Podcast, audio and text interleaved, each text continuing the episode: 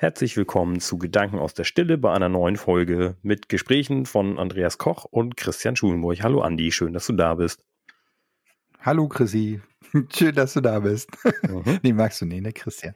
Nee, nee genau. gut. Genau. Also wenn ja. ich dich Andreas nennen soll, dann ist es, dann sag das gerne, dann mache ich dich, nenne ich dich einfach weiterhin Andreas. Ja, Aber nee, alles gut. Ich glaube, das hatten wir mal ausgekagelt. Das ist also Schlumpfine. Alles gut. Wann sind wir da, Papa Schlumpf? Ja. Apropos Dasein, das äh, wird nämlich jetzt ja. unser Thema heute. Und zwar habe ich wie beim, beim, beim vor, vor, vor letzten Mal, also bei dem letzten Thema, das hatte ich ja schon auch mit angeschleppt. Da hatten wir ja über Kreativität gesprochen. Und jetzt habe ich mich äh, mit dem Thema geistig beschäftigt, bla bla bla. Ich habe mich länger schon damit beschäftigt und, und mir die Frage gestellt, warum wir uns an gewissen Orten wohlfühlen und an anderen nicht und warum sich das verändert vielleicht und ähm, auch Reiseziele sind da mit drin. Ne? Also warum zieht es manche Leute eher in den Süden, manche eher in den Norden. Ich bin ja auch eher so der nördliche Typ. Und auch das verändert sich so über die Jahre hinweg. Und das finde ich eigentlich ein spannendes Thema, was das, wo das herkommt ähm, dass wir eben diese Vorlieben haben. Und bevor sich Leute wieder fragen, was hat denn das jetzt wieder mit der Stille zu tun, das ist einer der Gedanken, die mir halt einfach kommen, wenn ich ein bisschen ruhiger bin, dann poppen so Fragen auf und die versuche ich hier zu klären. Genau. Genau, und denen gehen wir nach. Richtig. Wo fährst du denn gerne in Urlaub hin? Wohin zieht's dich denn immer? Im Prinzip ähm, die letzten Jahre so nach Skandinavien, kann man sagen. Ähm, einmal ist es in Anführungszeichen bei uns um die Ecke. Und ähm, einmal hat man da sehr viel Natur mit Meer. Ähm, also immer irgendwo ein Wasserzugang und dann Bezug. Und ähm, ja, das muss man so sagen, da ist einfach weniger los. Also das merkst du schon, wenn du irgendwie in Dänemark über die Grenze fährst dann hast du da schlagartig einfach nicht mehr den Verkehr wie in Deutschland. Und ähm, dass diese, diese Schwingung, die sich auch durch diese Infrastruktur in Deutschland ergibt, äh, durch, die, durch die Autos, durch ähm, die Städte und ähm, vielleicht auch durch den Flugverkehr. Das habe mhm. ich in der Pandemie halt gemerkt, als das so runtergefahren war. Da habe ich mich auf einmal äh, so gefühlt wie in Skandinavien und da dachte ich, ach, ist ja interessant daran liegt das, dass ich diesen Unterschied immer so wahrnehme. Und ähm, ja, also ich habe zwar auch einen familiären Bezug, äh, die, die Oma von meinem Papa, die hat in Kopenhagen gelebt, also ähm, kommt aus Dänemark so, aber ähm, so ganz grundsätzlich ist mir Skandinavien da nicht so fremd und ähm, das ist immer ein gern gelegtes Ziel, welches Land da auch immer. Ja. Aber grundsätzlich bin ich in den letzten äh, 20, 25 Jahren schon recht gut rumgekommen. Also ich war nur auf dem amerikanischen und australischen Kontinent noch nicht. Ähm, sonst habe ich irgendwie so beruflich zwei Reisepässe vollgeflogen. Das äh, war schon ein bisschen was und äh, auch so die südeuropäischen Länder oder so, die kenne ich schon. Ja. Ein und, äh, wenig.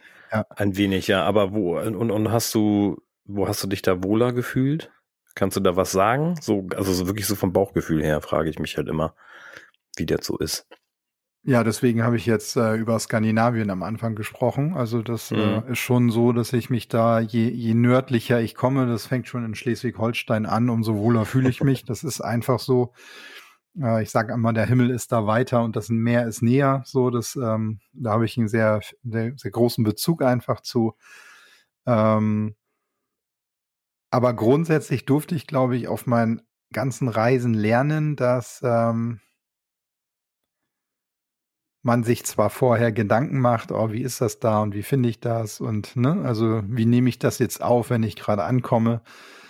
Ähm, das Ding ist, man hat sich ja immer selber mit im Gepäck auf Reisen.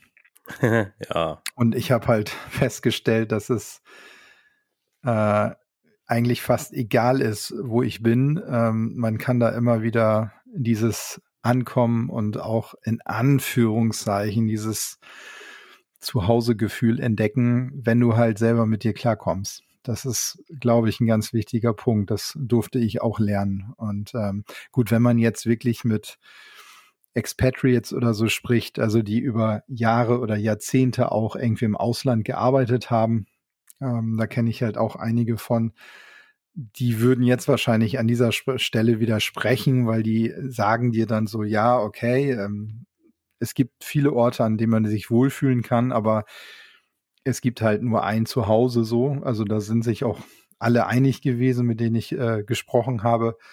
Ähm, ein guter Kollege, der Stefan Dudel, der ist seit, ich glaube, jetzt fast 30 Jahren in Asien unterwegs und der kehrt auch immer wieder äh, gerne nach Hause, nach Deutschland zurück, irgendwie. Also das, mhm. das ist schon, ist schon spannend, wie sich das dann nochmal darstellt. Aber so ganz grundsätzlich, ähm, vielleicht auch so dieser Bezug Gedanken aus der Stille, sind wir eigentlich erstmal bei uns selbst zu Hause. Also in uns, sage ich mal, ganz nah. Ja. Und das ist, glaube ich, der Punkt. Also ich würde das gar nicht mehr so an so einem Ort auf der Erde festmachen wollen. Ja, ich schon, halt spannenderweise. Aber der verändert sich halt immer. Aber das liegt wahrscheinlich dann an mir, wie ich mich verändere. Ne? Also ich, ich habe noch nicht im Ausland gelebt, aber ich habe, also ich bin in meinem Leben schon viel umgezogen, tatsächlich. Ich bin mit ungefähr 16 hier innerhalb des Landkreises umgezogen und habe dann die Schule gewechselt. Ähm, also aus familiären Gründen einfach. Und also das waren nur so fünf Jahre, die ich da gelebt habe. Und das war dann, das war auch, auch, auch ganz schön. Und da habe ich dann angefangen, mich wohlzufühlen. Aber dann kam irgendwann die Idee zu studieren. Also Schule war vorbei, Zivildienst gemacht und dann war bei mir irgendwie immer klar, ja, ich gehe studieren, was auch immer. Und dann habe ich, bin ich nach Kiel gegangen, habe ich glaube ich schon mal erzählt. Und Schleswig-Holstein, muss ich dir übrigens zustimmen, ist wirklich ein sehr schönes Bundesland. Also ich bin viel in Schleswig-Holstein durch beruflich damals durch die Gegend getigert, weil ich da hm. ähm, ja, medienpädagogische Bildung an Schulen mit betrieben habe und zwar vom offenen Kanal Schleswig-Holstein und bin also wirklich in Nordfriesland ja. gewesen, ich bin in Ostholstein gewesen und habe viele Seiten von Schleswig-Holstein gesehen, auch die nicht so schön. Also wenn man irgendwie Dithmarschen mal sieht, dann denkt man auch, okay, an alle Dithmarscher, es tut mir leid, ich weiß, ihr mögt euer Land, aber das ist ja auch das Schöne, dass man irgendwie seine, seine eigene Ecke dann auch mag. Aber ja, man findet das eine schön, das andere natürlich nicht. Aber Land der Horizonte war damals nämlich das, das äh, hm, wie heißt es denn, das, das Motto von Schleswig-Holstein. Mittlerweile ist es, glaube ich, der wahre Norden, was auch noch in Ordnung ist. Also und ja auch irgendwie stimmt.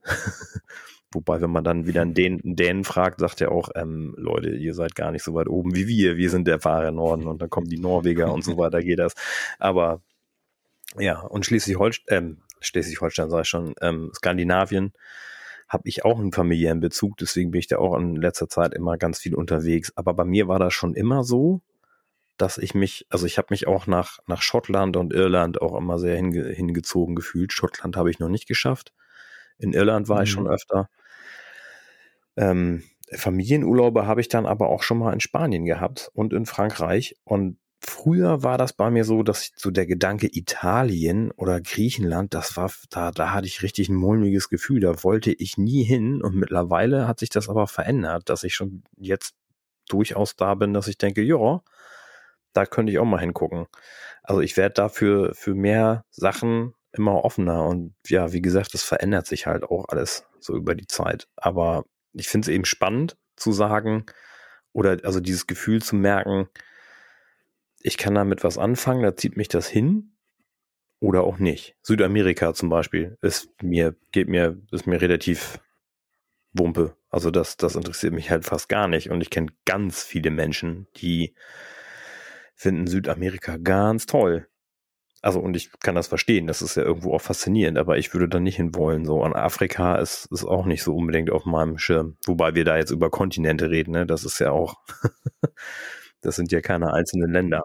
Es ist, glaube ich, auch nochmal eine, ein Unterschied, ob du als Urlauber unterwegs bist, ob du ähm, dort arbeitest, wie ich das gemacht habe, oder dann halt mhm. auch wirklich lebst und arbeitest. Ähm, weil so in dieser Reihenfolge kriegst du halt immer mehr von dem Land mit und wie du auch sagtest, hast du dann halt auch Vor- und Nachteile etc. Ähm, bei dir klingt das jetzt gerade so ein bisschen wie äh, Lokalpatriotismus, weil das ja, weil das ja so ziemlich regional abgegrenzt war. Ähm, ich habe halt immer die Erfahrung gemacht, dass es unheimlich horizonterweiternd ist, wenn man da in Kulturkreise auch irgendwie reinkommt, die äh, völlig anders ticken. Also ich meine, das, mhm. das fängt ja auch schon bei, bei unseren europäischen Nachbarn an, wo du dann äh, feststellst, dass äh, in Frankreich oder Italien oder Spanien äh, es keine akademische Viertelstunde gibt, sondern eine akademische halbe Stunde bis Stunde bis zwei Stunden bis drei Stunden und ja, äh, genau, kannst froh ja. sein, dass es noch am gleichen Tag passiert.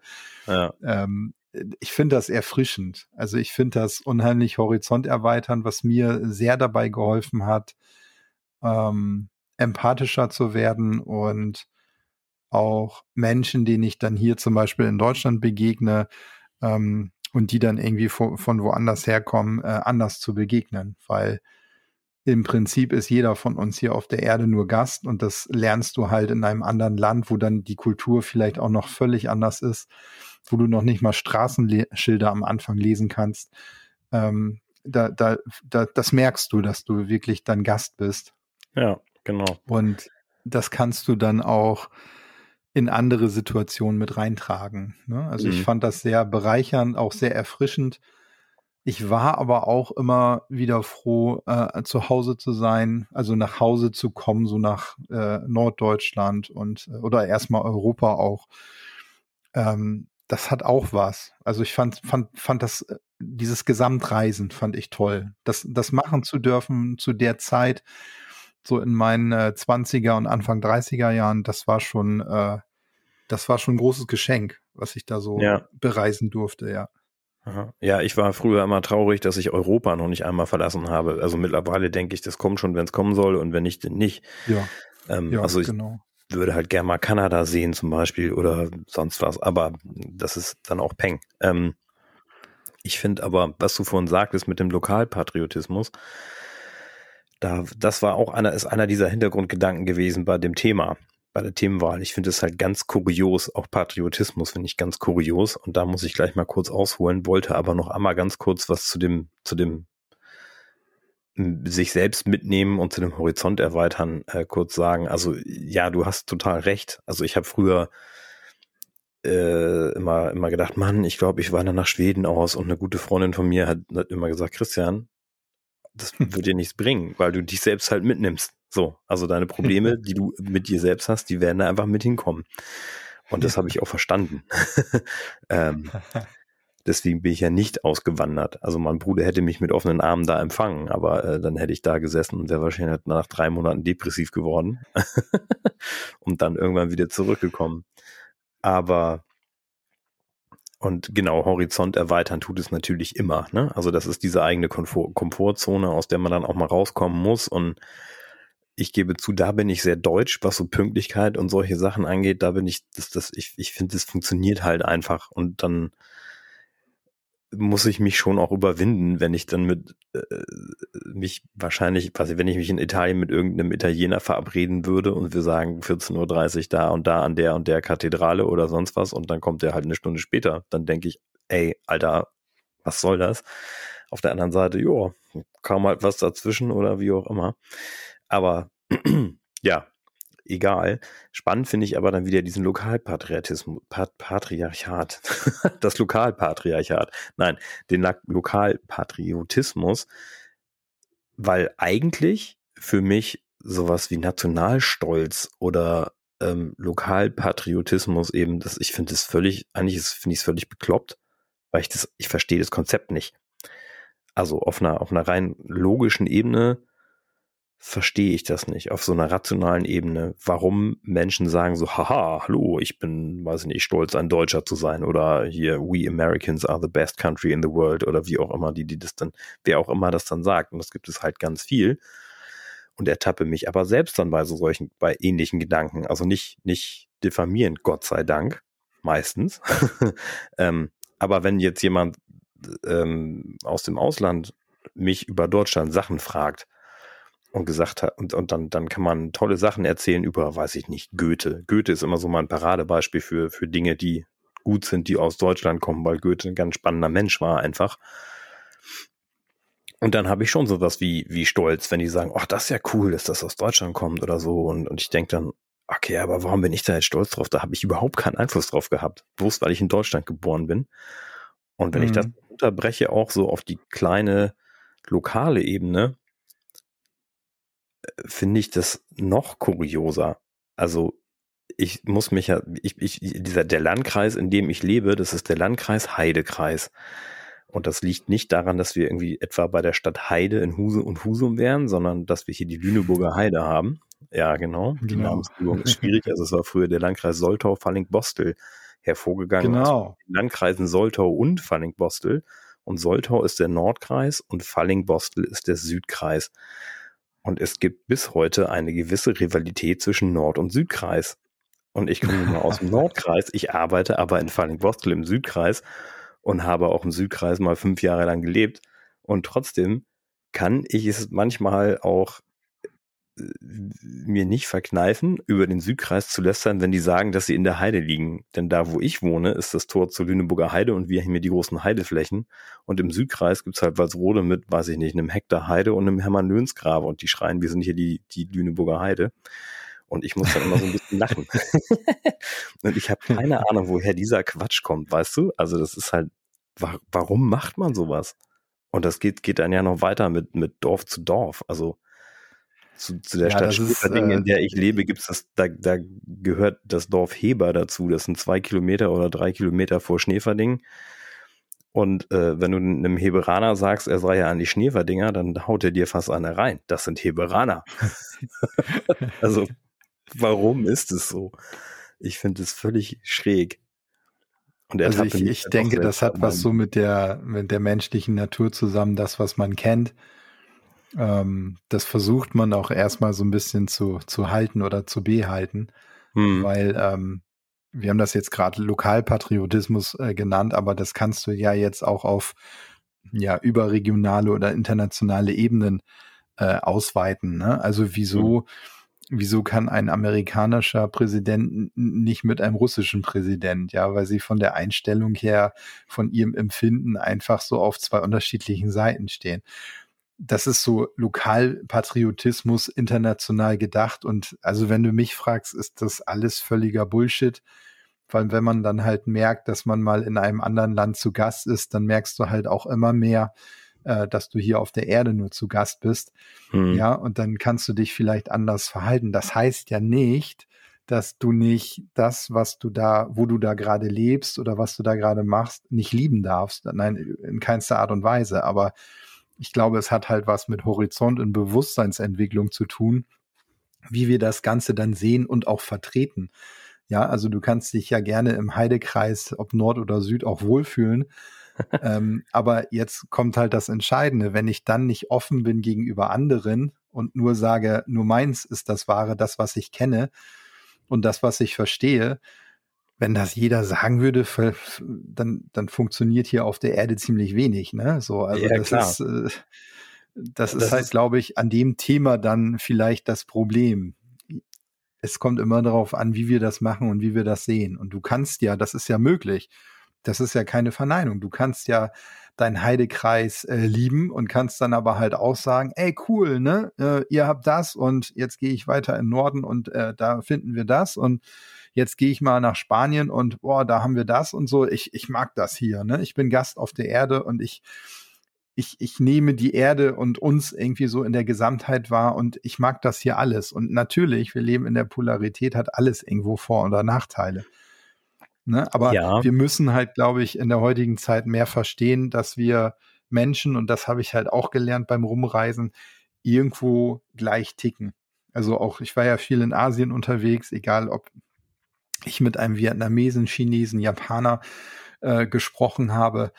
Ich habe es nicht grundsätzlich, aber ich habe es vielfach geschafft, dass man sich auf dieser menschlichen Ebene irgendwie begegnet Mhm. Und dann war gar nicht so wichtig, weil ich auch in so einem internationalen Team arbeiten durfte, ähm, wo jemand herkommt, sondern das war irgendwie wichtig, äh, was man macht, was man auch zusammen macht. Und wenn man sich da irgendwie auf so einer Basis findet, wo man irgendwie auch feststellt, die Basis ist irgendwie immer gleich. Also wir müssen irgendwie alle Wasser trinken, wir müssen äh, schlafen, also irgendwie ein Bett oder ein Hotelzimmer haben und wir können alle auch zusammen erstmal essen gehen, so, ne? Und ähm, wenn man auf dieser Basis dann irgendwie auch, und da waren vielfach so persönliche Gespräche ähm, dann äh, im Vordergrund und auch irgendwie ähm, brückenschlagend, äh, dass man festgestellt hat, ach, hier, wo kommst denn du her? Oder hast du, was machst du? Ne? Also hast du Familie oder einfach solche Sachen. Und da war jeder gleich irgendwie. Das hat jeder, also auch Bosse haben das gefragt, normale Arbeiter.